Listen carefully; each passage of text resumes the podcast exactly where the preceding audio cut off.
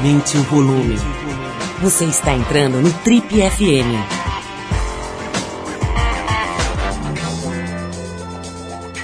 Oi, eu sou o Paulo Lima e a gente está começando agora mais um Trip FM, o programa de rádio da revista Trip. Já são mais de 30 anos no rádio brasileiro. E no programa de hoje a gente recebe um dos grandes atores brasileiros em atividade, Fulvio Stefanini. O Fulvio vem aqui para dividir um pouco do conhecimento que ele adquiriu ao longo de 60 anos de carreira. Vai contar pra gente sobre os seus papéis mais importantes, como o inesquecível Tonico Bastos, na primeira versão de 75 do romance de Jorge Amado Gabriela Cravo e Canela. E vai falar de televisão, de teatro, da atual geração de artistas, de filhos, de envelhecimento Muita coisa bem legal no papo com o Fulvio Stefanini, exclusivo aqui no Triple FM de hoje. Bom, para abrir o programa a gente vai com a banda Little Joy, a faixa Brand New Start. Depois da música tem o Fulvio Stefanini com a gente, exclusivo aqui no Triple FM.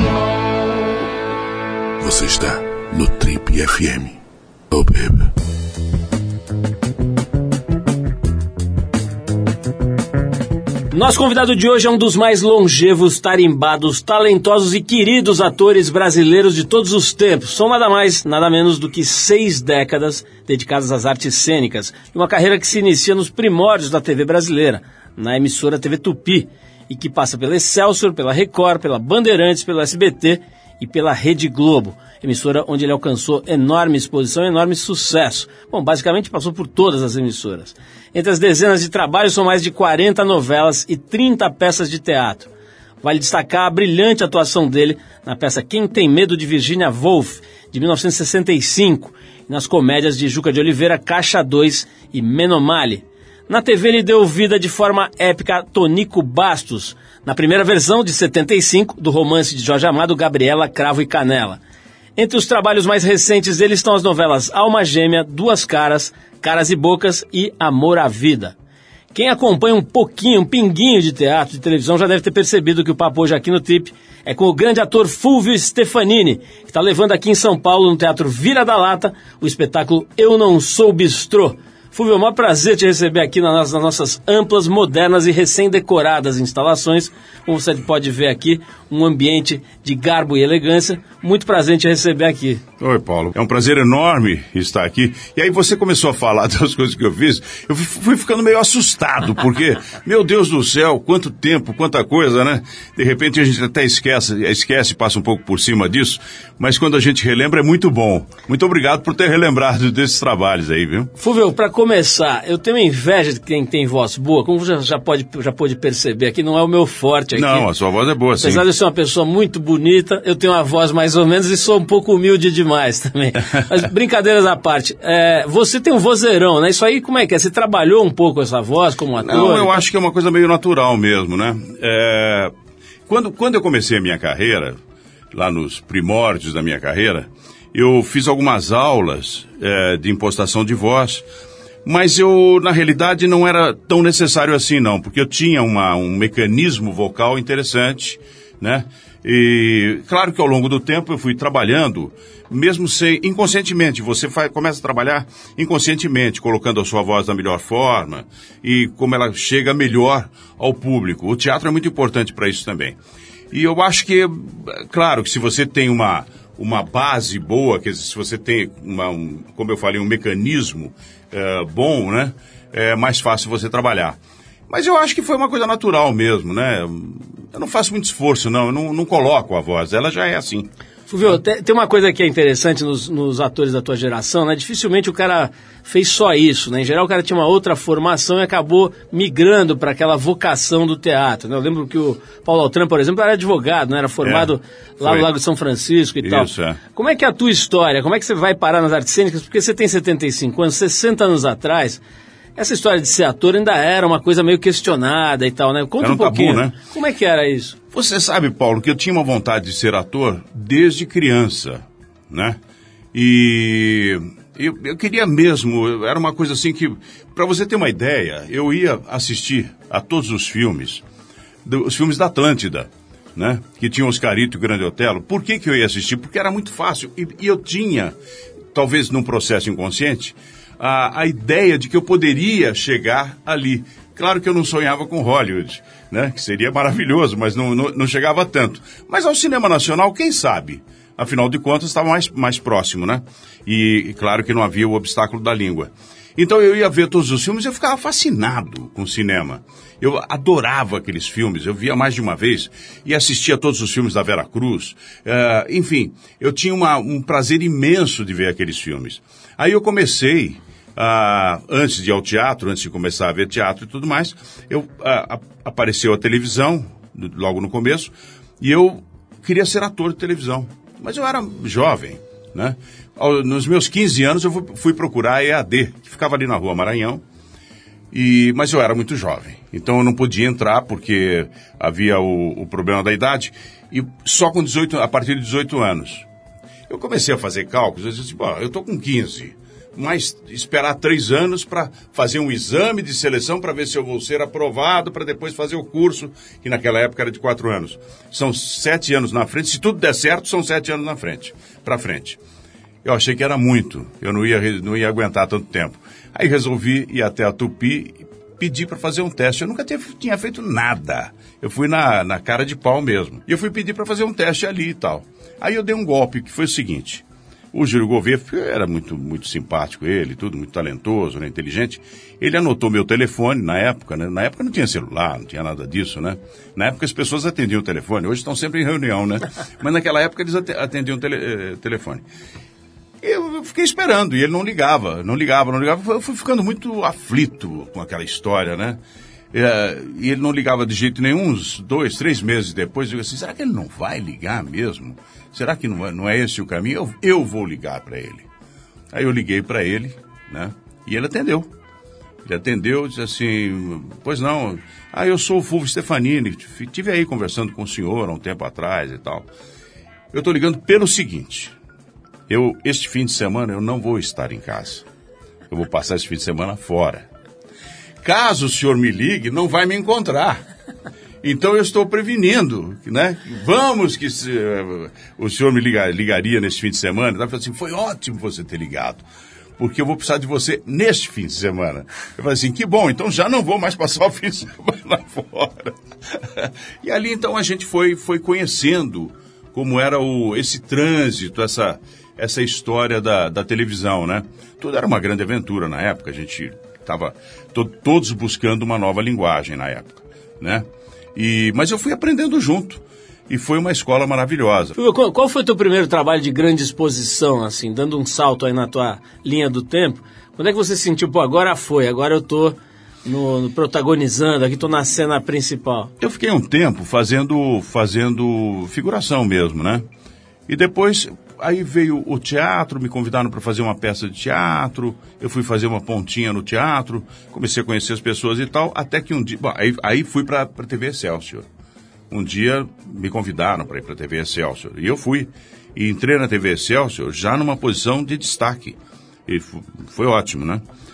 E quando eu estava na TV Excelsior, eu fui convidado para fazer Quem Tem Medo de Virginia Woolf, né? Pelo Maurice Fanot.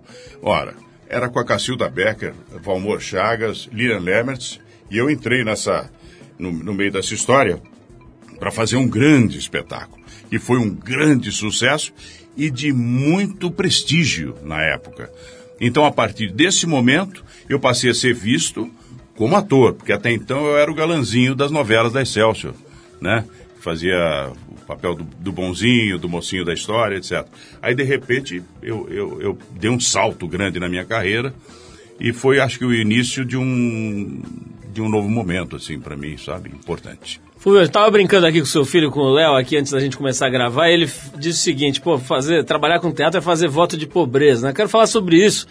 Você trilhando essa carreira, moleque e tal, talvez seus amigos ali já começando a trabalhar, começando a ter lá a sua independência financeira, quer saber como é que foi a tua vida financeira nessa época de começo de carreira.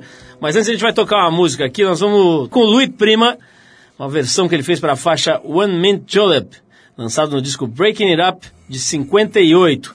Depois a gente volta com o Fulvio Stefanini contando pra gente se ele faturou uma verba aí quando era moleque ou se ele ficava na pindaíba absoluta. Vamos lá.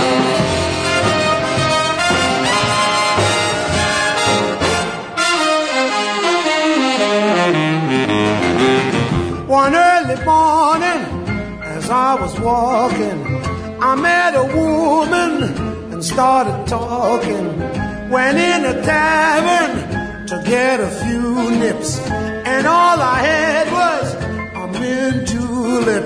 One mint julep was the cause of it all.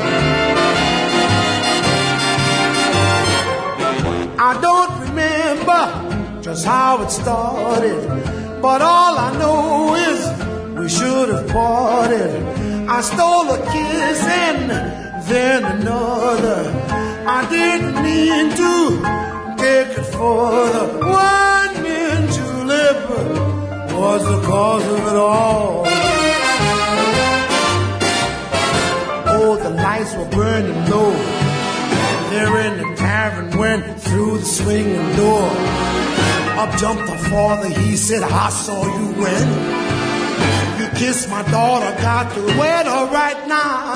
Oh, face the slaughter. I didn't know just what I was doing. I had to marry or face ruin. I'm in julep, I'm in julep, I'm in julep, I'm in julep.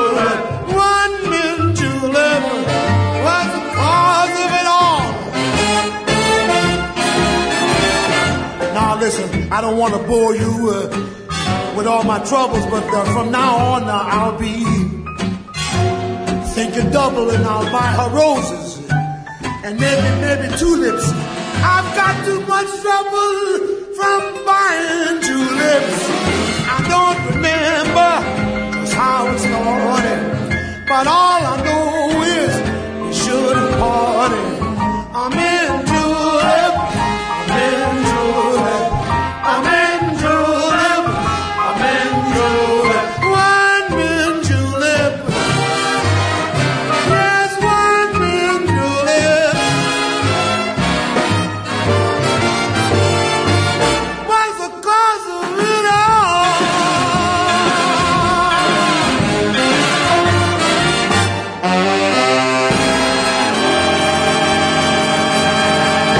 Você está no Trip FM.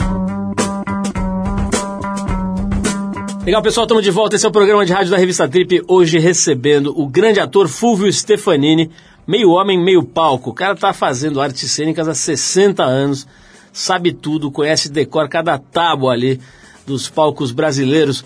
Ô, ô, Fulvio, vamos falar um pouquinho dessa sua época de galã. Eu quero saber primeiro aquilo que eu disse antes da gente tocar a música. Do faturamento. A bufunfa.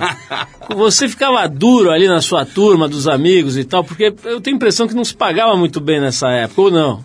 Tinha um cachê que era o seguinte: cada vez que você aparecia no programa, você ganhava um cachê. E esse a aparição podia ser uma, um, um, componente de uma fila, um sentado num bar de restaurante, era figuração mesmo né? Mas a gente tinha um cachê que na época era de 50 cruzeiros. O equivalente hoje, sei lá, a 10 reais, era muito pouco, né? E a gente, enfim, era o, era o cachê. E eu me lembro que eu estava tão duro nessa época, mas tão duro, que eu morava na Vila Mariana e a Tupi no Sumaré, era no Sumaré, né? E eu tinha que pegar três conduções para chegar no Sumaré. Então eu pegava um bonde que ia até o Paraíso, do Paraíso pegava outro bonde que ia até o final lá da Avenida Paulista, o início, sei lá, lá perto da Consolação, e lá pegava um ônibus. Às vezes eu não tinha dinheiro para. Então eu fazia a Avenida Paulista inteira a pé. Tudo para poder sobrar um dinheirinho para comer o famoso Romeu e Julieta do Bar do Jordão. mas foi uma época difícil, mas foi maravilhosa. O Fulvio era uma época mais romântica, assim, no claro. sentido de que as coisas estavam todas ali surgindo na própria televisão e esse cenário aí do que hoje se chama de celebridades, né? O Juca falou muito com a gente aqui sobre isso, né?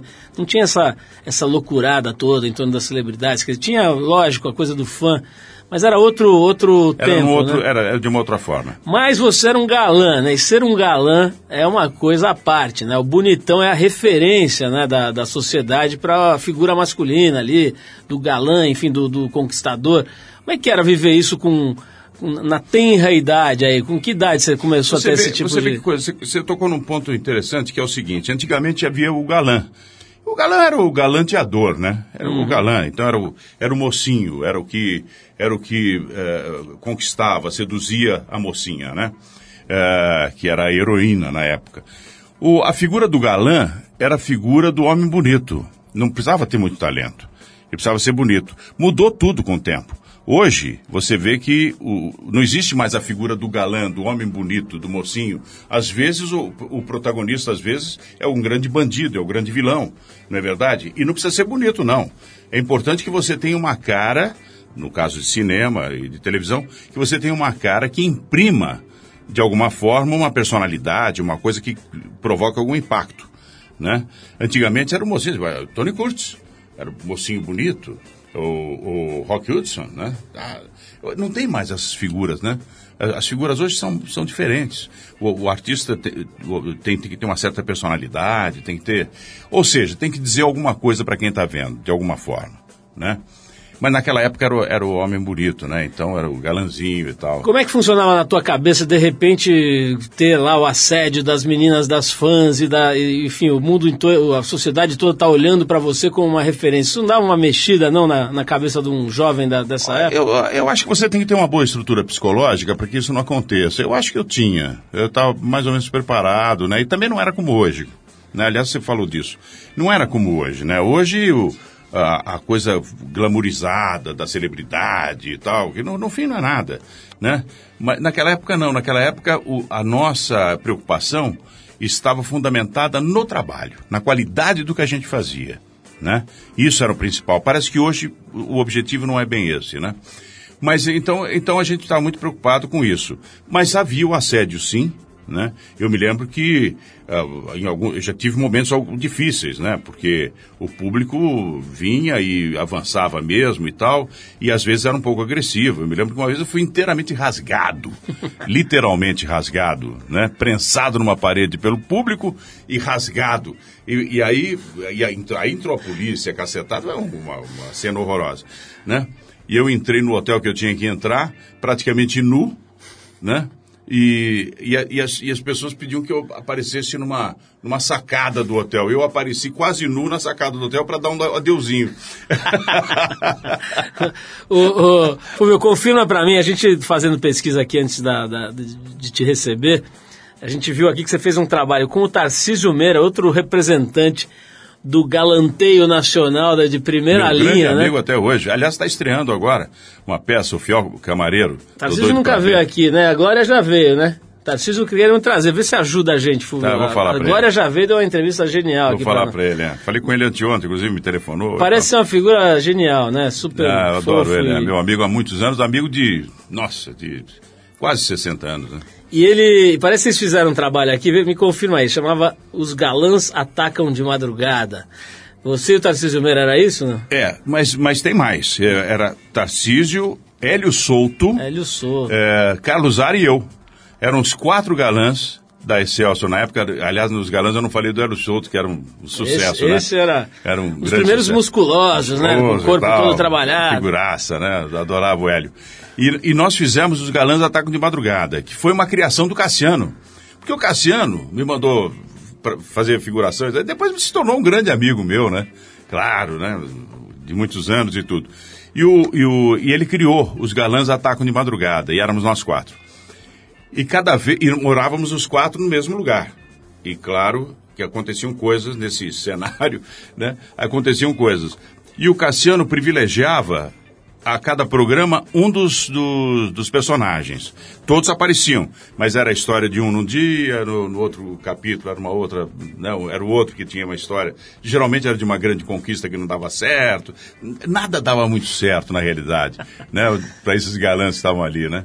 Mas foi um trabalho maravilhoso e que fez muito sucesso na época e tinha auditório. Nós fazíamos com auditório, fazíamos ao vivo. Nós vamos falar um pouquinho mais sobre essa coisa da exposição, Fulvio. Eu quero saber como é que é, como é que você vê hoje, ao longo, de, de- quer dizer, depois de tantos anos, 60 anos de carreira, como é que você lida com isso? A gente está até preparando uma edição aqui da Trips sobre esse assunto, né? O que, que a exposição traz para as pessoas, né? Todo tipo de exposição. Agora com essa coisa da, da internet, né? as pessoas sentindo a necessidade de expor o que elas fazem, o que elas comem, de receber aprovação. Estou aqui num lugar maravilhoso, vejam todos e aprovem, curtam, me deem likes. Vamos falar um pouquinho sobre isso, na tua visão. Mas agora a gente vai tocar a diva Aretha Franklin, com a faixa Save Me, do disco Never Loved a Man Like You, de 67. Deve ser, esse Save Me deve ser o que você, o Tarcísio, o Hélio Souto e o Zara falavam quando a mulherada vinha atacar vocês ali. Vamos ouvir essa música com a Aretha Franklin e a gente volta para saber um pouquinho mais sobre o Fulvio Stefanini, que aliás está levando em São Paulo a peça Não Sou Bistrô, uma peça muito bacana aqui no teatro, na rua Apinagés. Nós vamos falar dela também já já. Vamos lá, Aretha Franklin.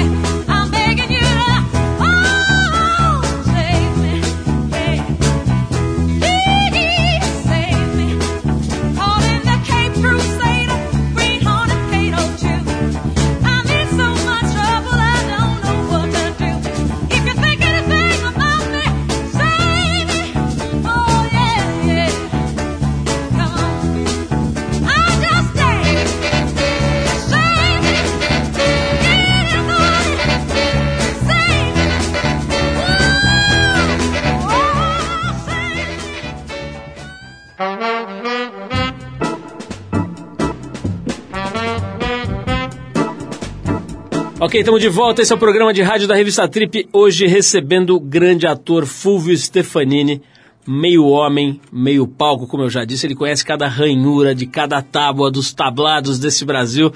O Fulvio, falando sobre tablado, sobre palco, a impressão que dá quando a gente é, entrevista atores aqui é que o teatro é meio que o santuário, né? O resto é meio consequência, são coisas que você faz também com prazer e tal.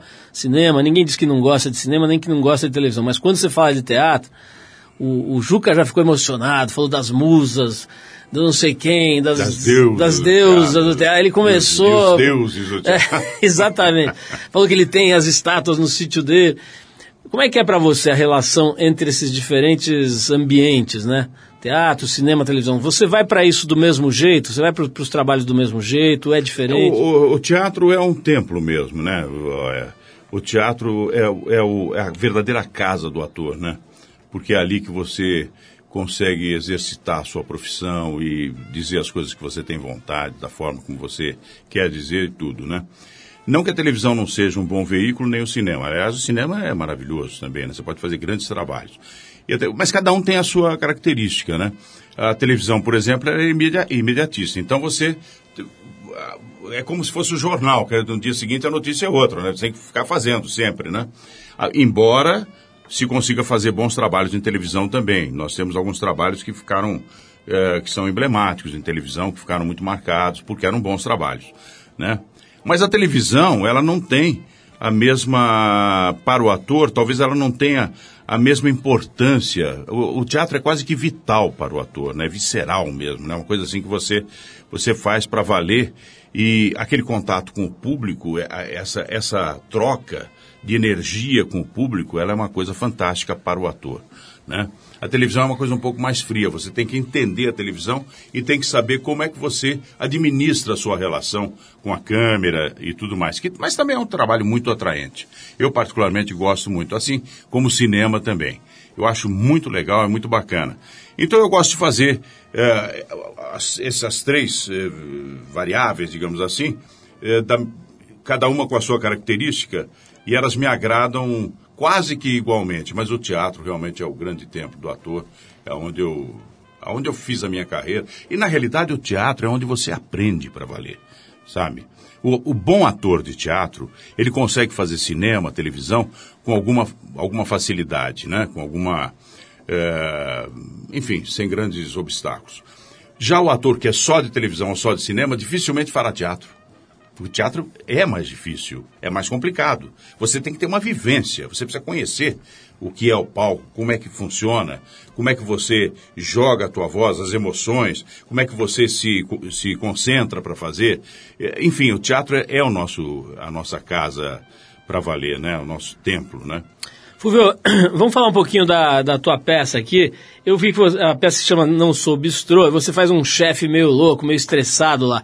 Como é que é a história dessa peça? Como é que ela, como é que ela se desenha ali no palco? A, a peça se passa num restaurante, no melhor restaurante do mundo, considerado o melhor restaurante do mundo, em Barcelona. E o personagem que eu faço é o chefe Marguerita, que é um chefe é, muito prestigiado no mundo gastronômico e tudo. E ele, ele, mas ele está estressado realmente porque ele dedicou a sua vida ao restaurante. Ele dedicou a sua existência ao, ao restaurante, né? E ele não teve a oportunidade de viver outras emoções que não as da cozinha, as da gastronomia, né? Então, num determinado momento, ele percebe que eh, isso faltou na vida dele. Ele até passa mal, ele começa a ter problemas de, de coração, de estresse mesmo e tudo. E ele percebe que a carreira dele, de uma certa forma, a carreira dele profissional, estaria chegando ao fim. E ele então resolve, a partir daí, eh, com o seu assistente, eh, começar a aproveitar outras coisas que o mundo oferece e tal, e que ele não, não aproveitou. Ele convida um casal de chefes, um, um, um francês e uma catalã, né, que acabam se namorando e tudo, e eles acabam chefiando o restaurante deste chefe Marguerita e ele vai, vai viajar e tudo. É uma história interessante, porque é uma história muito simples, mas muito muito gostosa de se ver, tem uma, tem uma muito humana, muito verdadeira.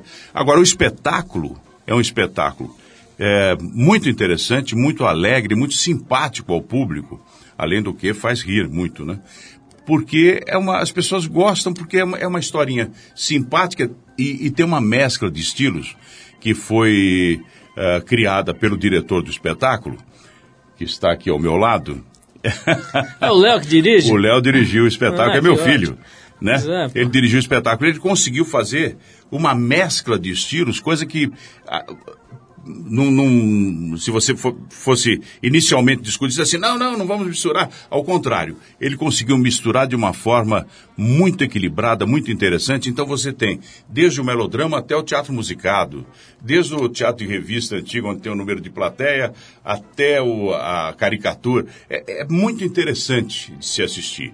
Né? E eu tenho meu outro filho também que está em cena, que é o Fulvio Filho, e o elenco que eu faço questão de dizer por respeito e porque é um, é um, é um elenco de respeito porque é muito talentoso, que é o João Bresser, a Renata Fazanella, o, o Tom Prado, o Paulo Emílio Lisboa, que é também o autor, ele faz o, o chefe francês, temos o eh, Cauê eh, Gibran e a Pamela, a Pamela Otero.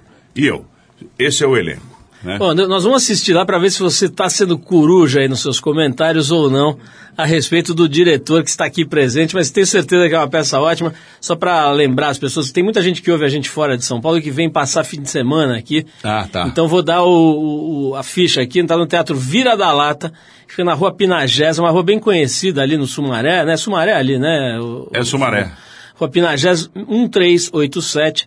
E tem um horário interessante, pelo menos eu gosto, sábado às 10 da noite. O cara pode fazer tudo o que tem que fazer no sábado, janta, faz tudo o que tem que fazer e vai lá pro teatro às 10 da noite. Vai rir. Vai rir, vai se divertir, fechar a noite de sábado e domingo, ou abrir, né, para quem gosta de sair, enfim, na balada e tal, e domingos às 8 da noite no Teatro Vira da Lata. Fulvio, é, eu queria falar um pouquinho dessa história que eu falei no começo aqui da entrevista do Tonico Bastos. Eu me lembro muito bem dessa versão, dessa primeira versão da Gabriela na TV, né?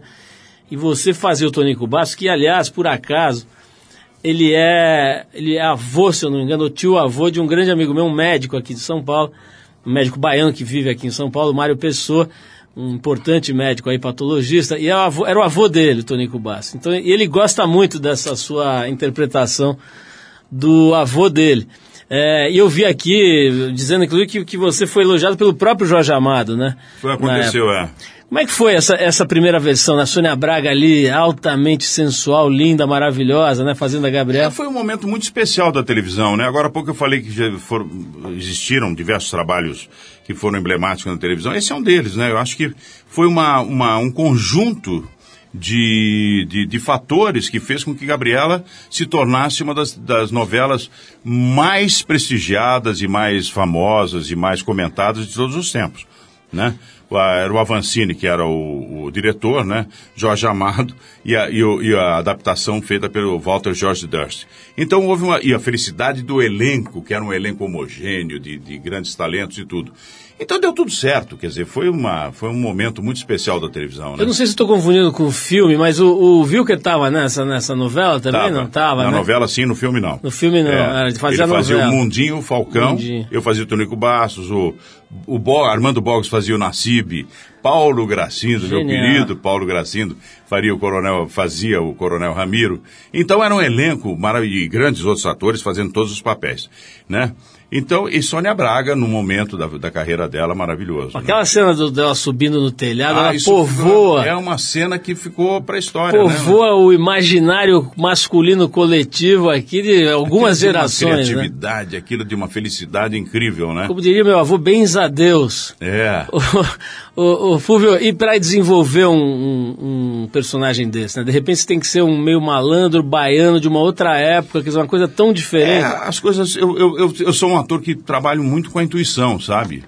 E, e quando eu fui, fui convocado, convidado para fazer a novela, o Avancini veio conversar comigo e tudo. Aí ele disse assim: Ah, todo mundo da direção aqui da Globo queria que você fizesse o Mundinho Falcão, que o Wilker fez, né?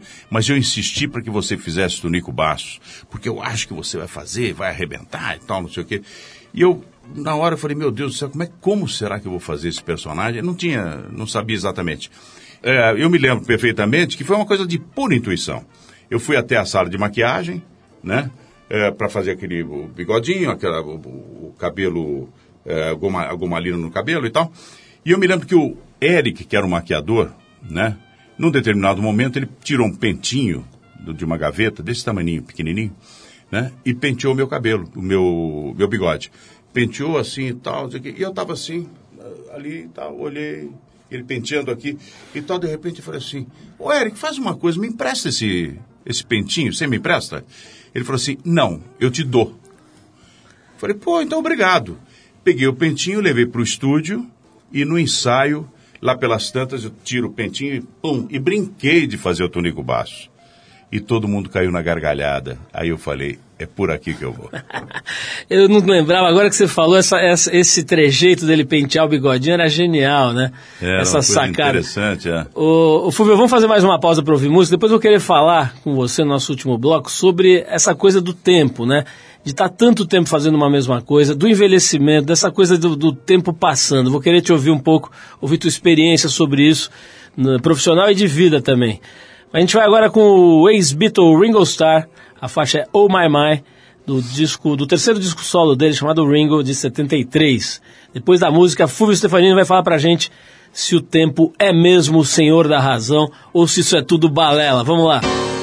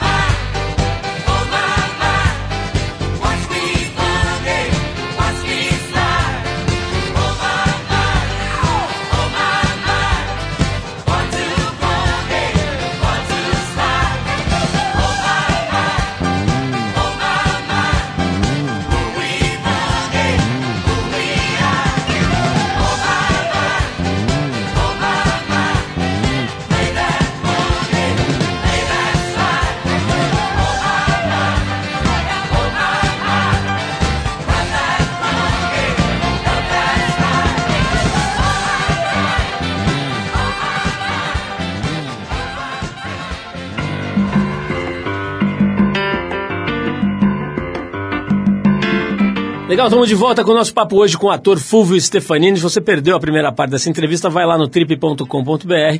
Vai, você vai encontrar a íntegra dessa entrevista e também todas as nossas entrevistas dos últimos 18 anos, sei lá, 15 anos, 14, sei lá, muita entrevista para dar com pau.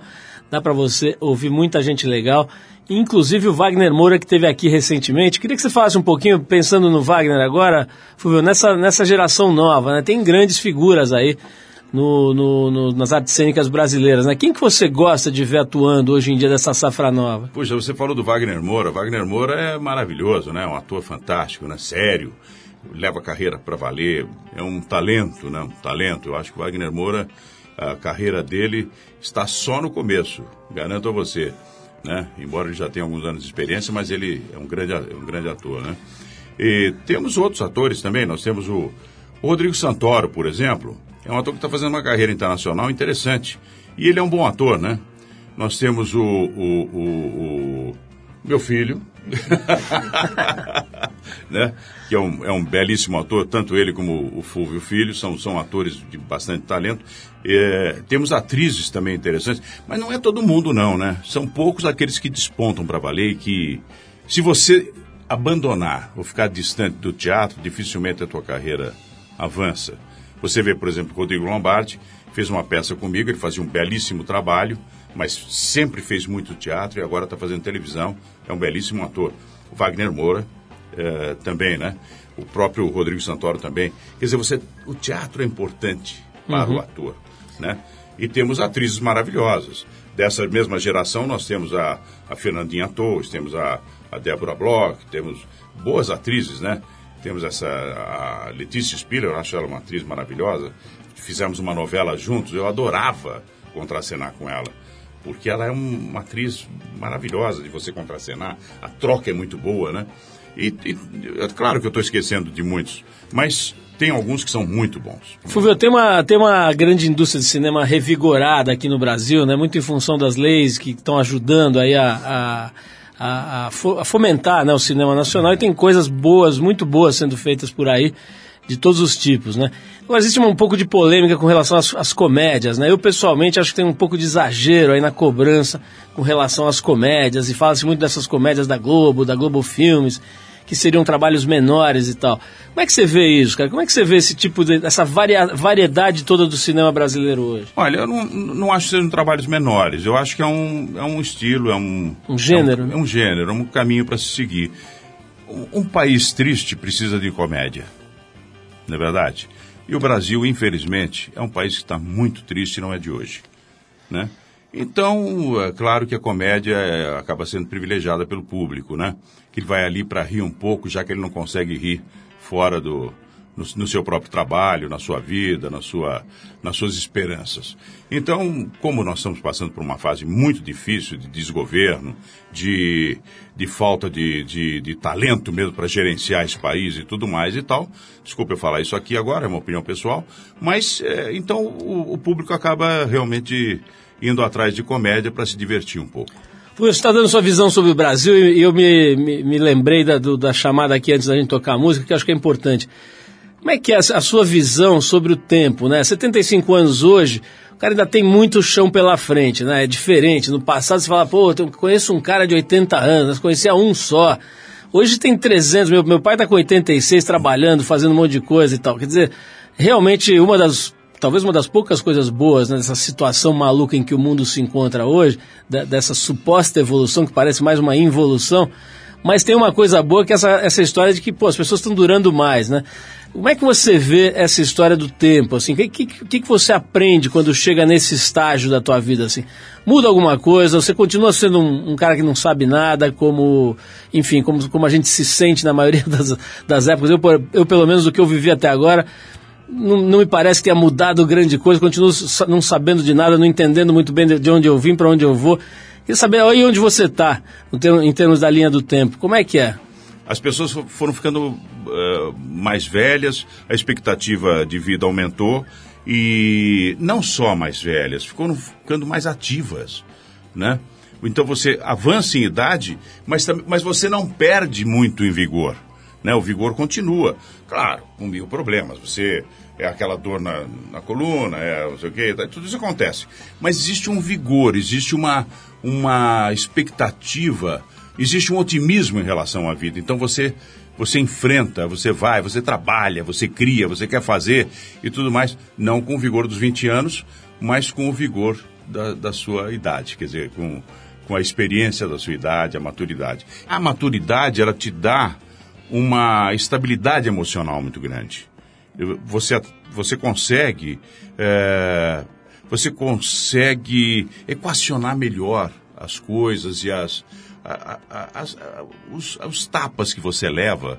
Você, você sabe, consegue é, administrar melhor, né? É essa segurança que a, que a idade te dá, essa certeza. Você tem uma certeza. Você tem a certeza que está mais velho, mas você tem uma certeza também em relação a muita coisa, né? Que as coisas são difíceis mesmo, que elas não se resolvem de um dia para o outro. Quer dizer, essa a, a- ansiedade também você deixa de lado, você vai, enfim, você vai se acomodando mais, vai entendendo melhor a vida. Fúvio, adorei te conhecer, adorei o papo. Vou avisar as pessoas mais uma vez: o Fúvio está levando essa peça Não Sou Bistrô no Teatro Vira da Lata, na rua Pinagés 1387. Ele contou um pouquinho pra gente aqui. Parece ser uma história bem divertida, bem gostosa de ver. Tá nos sábados às 10 da noite e nos domingos às 8. Os ingressos custam 60 reais. É, mais uma vez, quem está ouvindo a gente fora de São Paulo, programa aí uma vinda um fim de semana. Aqui é gostoso ver uma peça de 60 teatro. inteira e 30 meia. Ah, tem 30 a meia. É bom, bom avisar, né? Lógico. É. Fúvio, obrigadíssimo pela tua presença. Parabéns aí. Uma carreira, pô, não preciso nem falar, né? O quanto é genial ver alguém que conseguiu construir tudo isso que você conseguiu construir.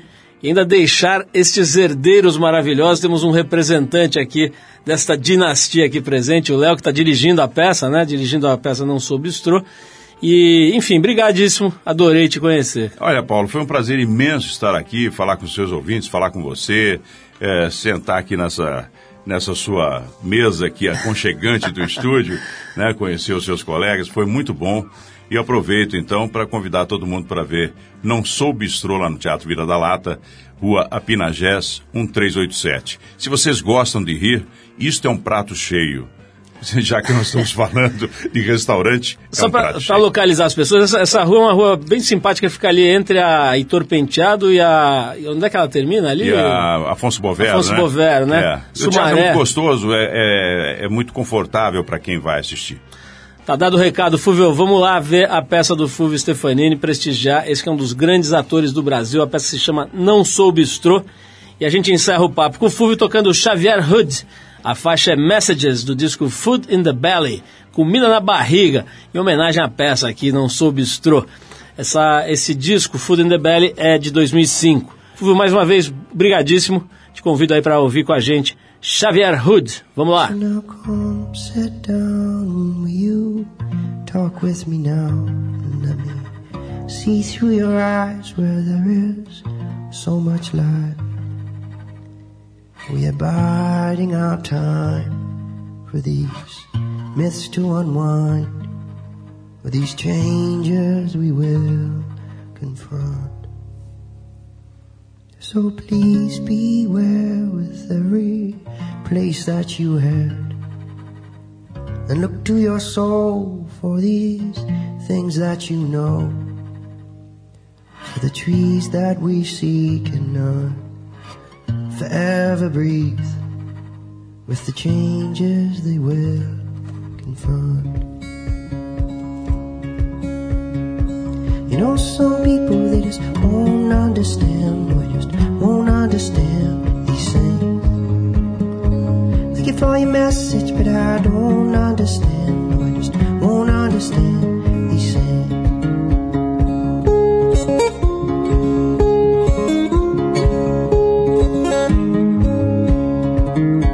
In this sacred land, it has seen many hands. It has wealth and gold, yet it is fragile and old enough. Greedy souls just don't care to know of the changes it will confront. So speak out loud of the things you are proud of. if you love this coast, then keep it clean as it holds. Cause the way that it shines may just dwindle with time with the changes it will confront.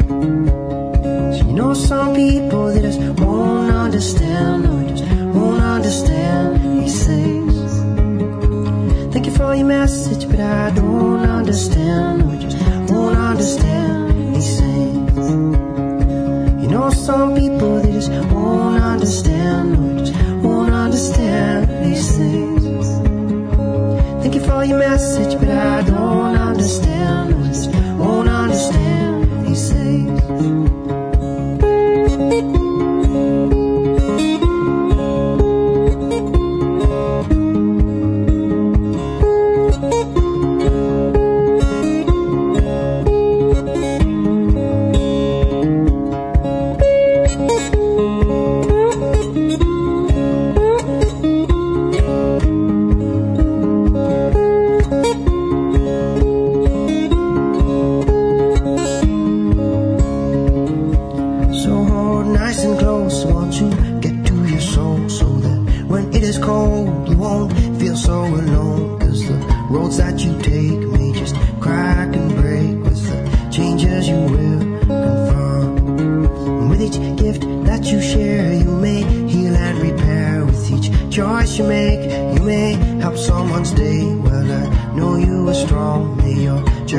long, and now I wish you the best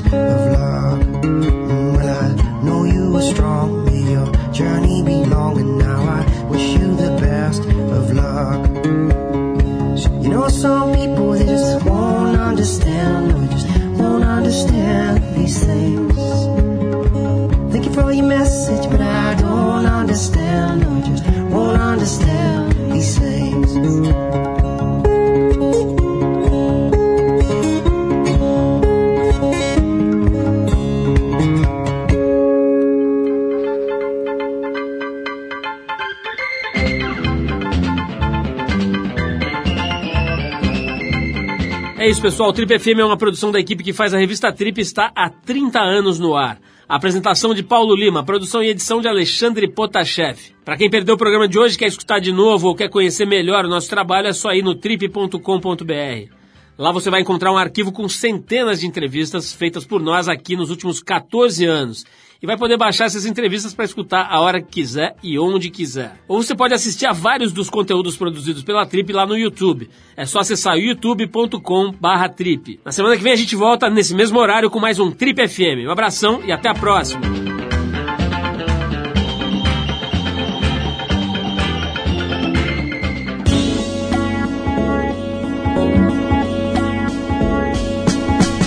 Você ouviu Trip FM.